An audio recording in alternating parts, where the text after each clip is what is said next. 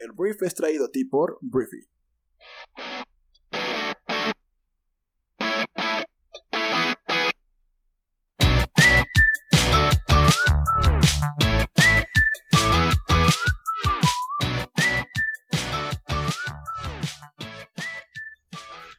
Hola, muy buenos días, bienvenidos a esto que es el brief. Este podcast nace de la necesidad de estar bien informados en un mundo plagado de información. Entonces, aquí vas a poder conocer las noticias más importantes del mundo en cuestiones políticas, políticas internacionales, económicas, financieras, negocios y un poco de cultura general en cuestión de minutos. Yo soy Arturo Salazar, cofundador de Briefy, y te doy la bienvenida al brief número 835 para este jueves 21 de agosto. Hoy vamos a hablar de la candidatura fallida a la presidencia de Carlos Slim, vamos a hablar de ciertas aprobaciones que hicieron ayer la Cámara de Diputados y Senadores, hablaremos de la renuncia del secretario de Seguridad Pública de México, hablaremos también de la primera aparición electoral de Obama, voy a platicarte de los nexos entre Donaldo y China, las palabras del Papa Francisco que causaron tanta polémica el día de ayer y mucho más en la conversación del mundo para hoy. Entonces, que lo disfrutes mucho, vamos a comenzar.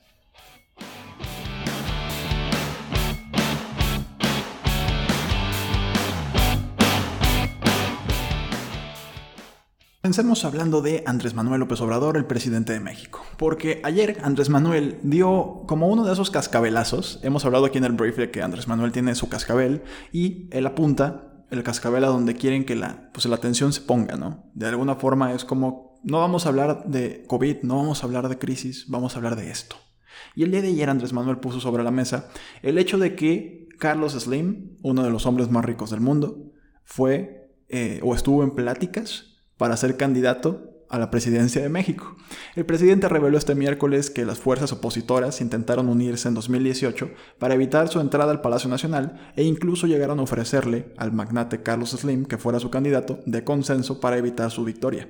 Entonces, el mandatario aseguró de que el proceso electoral de 2018, el PRI y el PAN planearon este frente común y después de revelar este supuesto complot orquestado por los grupos estos que mandaban antes, los que se sentían dueños de México, López Obrador minimizó la importancia de organizaciones opositoras de carácter conservador como el Frente Nacional Anti Andrés Manuel López Obrador, Frena, o el movimiento Sí por México. Entonces ahí puso el cascabel Andrés Manuel, funcionó, las redes se fueron para allá, pero pues no duró mucho tiempo este cascabelazo. Pero esa es la noticia. Carlos Slim, según Andrés Manuel, iba a ser el presidente, o el candidato por lo menos, a la presidencia de México. Hablemos del Senado mexicano, porque el día de ayer el Senado aprobó la supresión de 109 fideicomisos públicos tras casi 14 horas de discusión, que fue una medida impulsada y aplaudida por el presidente de México.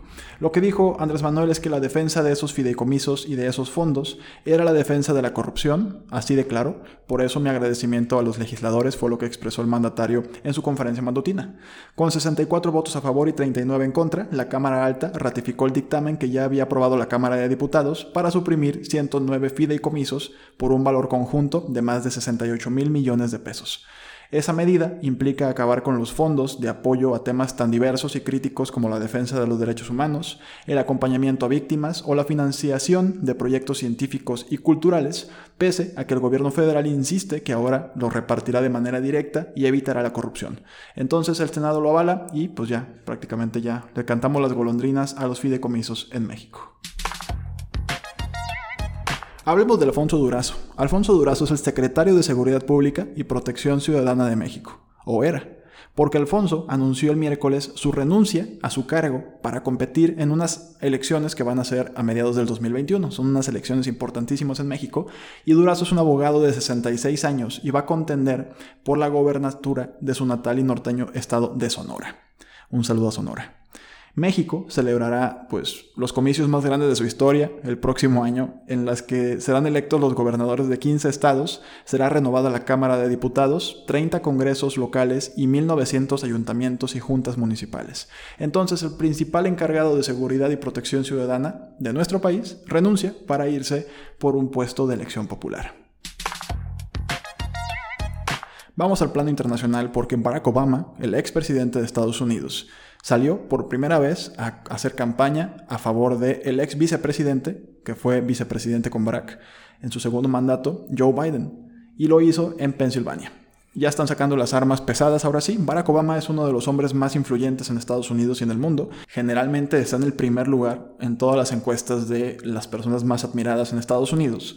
Y ayer salió, como ya lo dije, a hacer campaña por primera vez en una reñida carrera presidencial en contra de Donaldo, el presidente más naranja del mundo.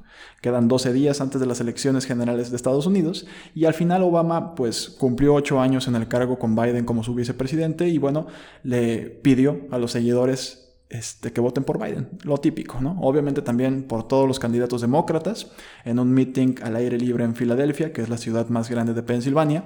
Entonces, así fue. Donaldo se dirigió a Carolina del Norte, que es otro estado que es campo de batalla donde las encuestas de opinión muestran una carrera presidencial muy reñida, para un meeting por la noche. Entonces, el último debate presidencial es el día de hoy, entonces, pues se va a poner muy bueno. Ya lo dije ayer, le van a poner mute al micrófono para que no puedan hablar los dos candidatos a la vez. Y eso es una gran noticia porque por fin podremos ver propuesta, podremos ver, obviamente se van a atacar entre sí, me imagino que se van a seguir golpeando, pero por lo menos va a poder hablar completamente el tiempo el uno y el otro. Y hablando de Donaldo, vamos a hablar de los vínculos que Donald Trump tiene con China o presuntamente tiene con China.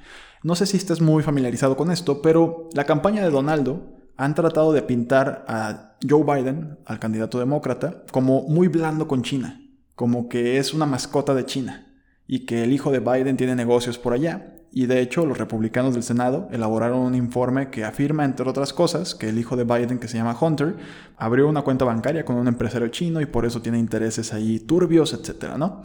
Irónicamente, el New York Times, el día de ayer, expone que Donaldo Pasó una década persiguiendo sin éxito proyectos empresariales en China, operando una oficina ahí durante su primera carrera a la presidencia y forjando una sociedad con una importante empresa controlada por el gobierno chino.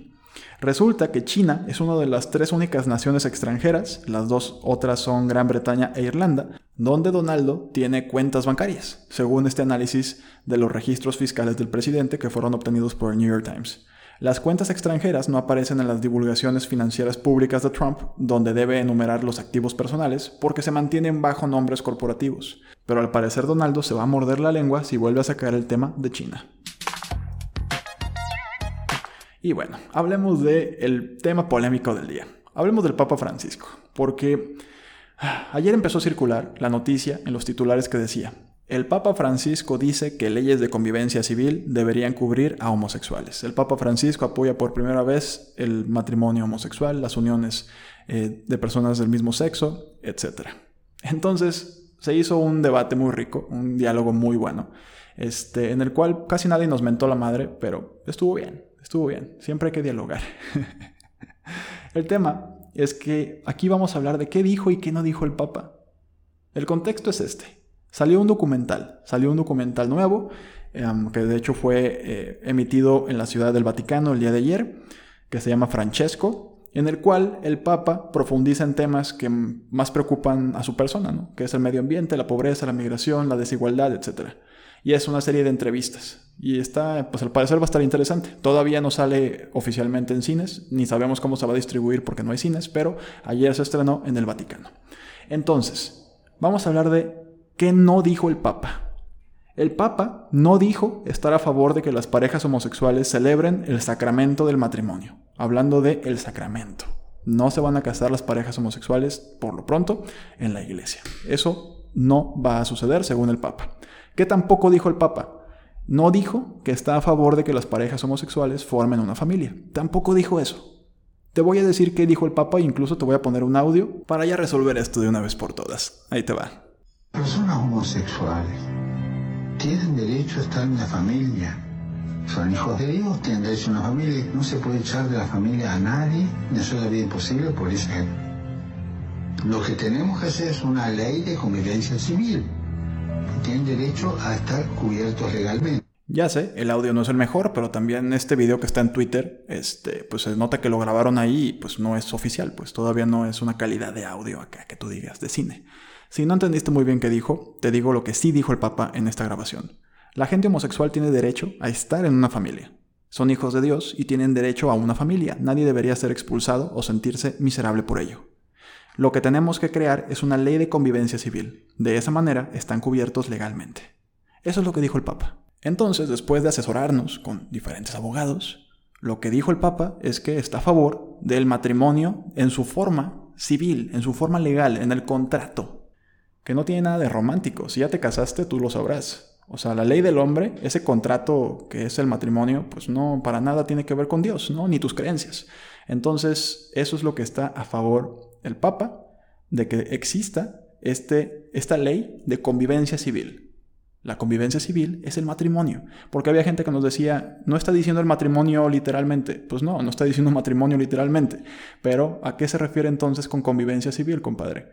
O sea, o tú tienes que eh, depender de una ley para convivir con un civil. Perdón, pero se refiere al matrimonio. Entonces, si no estás de acuerdo con el Papa, está bien, también se vale. Esto jamás hubiera sucedido, ni siquiera estas palabras habrían salido de la boca de un Papa más conservador, como lo es tal vez Benedicto, ¿no? Ratzinger jamás habría dicho esto, nunca.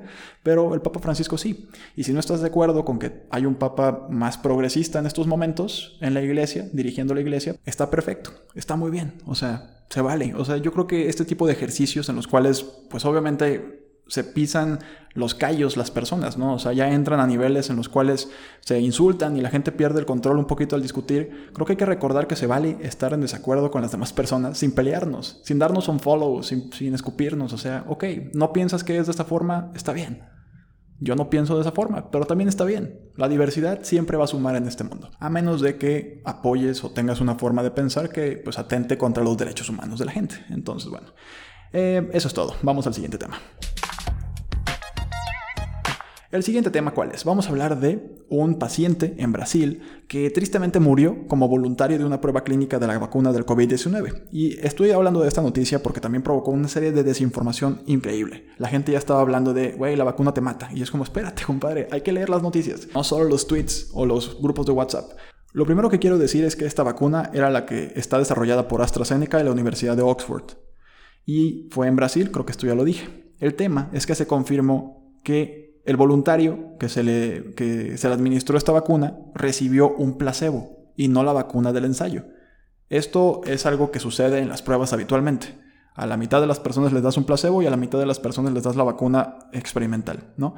Entonces, bueno, la proporción puede variar, pero se les da a unos el placebo y a otros la vacuna. Es que aquí me están regañando, que no siempre es 50-50. Este, bueno, esa es la noticia. Entonces, fue un placebo, las pruebas continúan y ya casi llegamos a noviembre, el mes en el cual diferentes laboratorios dijeron que podrían tener pues ya resultados, ya iban a saber si tenemos o no una vacuna en contra del COVID-19. Hablemos de empresas y primero voy a hablar de TikTok, porque TikTok está siendo mucho más explícito sobre lo que califica como un discurso de odio en su plataforma. TikTok es una red social muy enfocada a personas de entre tal vez 15 y 25, 30 años, más o menos ese es su mercado. No es necesario que tengas esa edad, puedes tener 80 años y tener TikTok, pero de hecho el otro día escuchaba que la gente que entiende bien TikTok son las personas bien jóvenes y las personas muy adultas, que son los que tienen un poco más de tiempo para eh, pasar en esta plataforma. El tema es que la noticia es esa, que TikTok se está viendo mucho más explícito sobre lo que califica como un discurso de odio en su plataforma. ¿Cuál es el contexto? Hoy en día el hate, el discurso de odio, el bullying cibernético está muy cañón. O sea, es de verdad, se ha transformado esto, en lugar de una plataforma que une el mundo y que todos nos podemos ahí conocer y todo, híjole, se ha transformado en algo muy tóxico para muchas personas.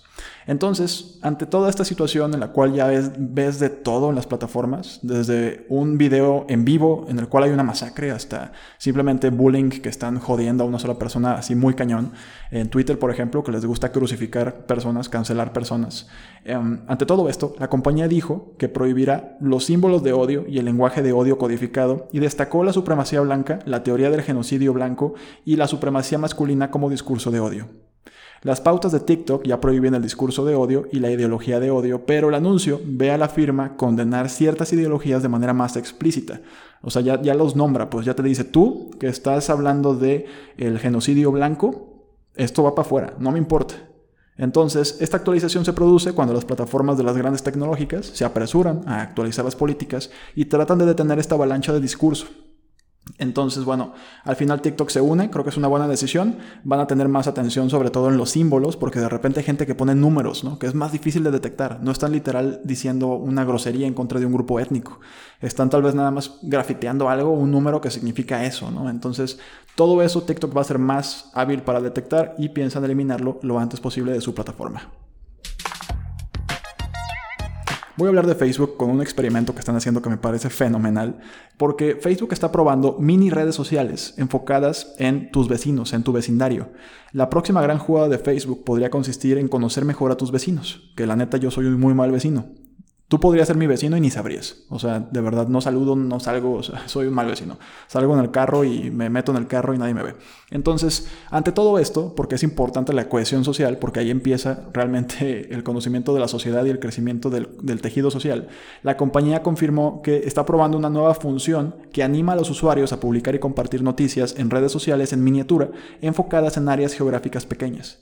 Los usuarios pueden crear perfiles especiales que comparten información limitada con sus vecinos, mientras que Facebook utilizará los datos de ubicación detallados que recopila de los inscritos para publicar anuncios más relevantes. Entonces, la función se llama Neighborhoods o vecindarios y se está probando actualmente en un solo mercado que es Calgary en Canadá, pero probablemente eh, Facebook implemente el acceso más ampliamente si la prueba es un éxito. Entonces, vamos a ver qué pasa. Ya tienen un competidor, se llama Nextdoor, que ya sirve como tal, como una herramienta para que tus vecinos estén bien comunicados entre sí y que sepan qué pasa y que reporten cosas y que cotorríen y que se pasen recetas y maneras de plantar un árbol, lo mejor, ¿no? Entonces, eso es lo que está pasando con Facebook. Vamos a la hiperlocalidad en lugar de la globalización.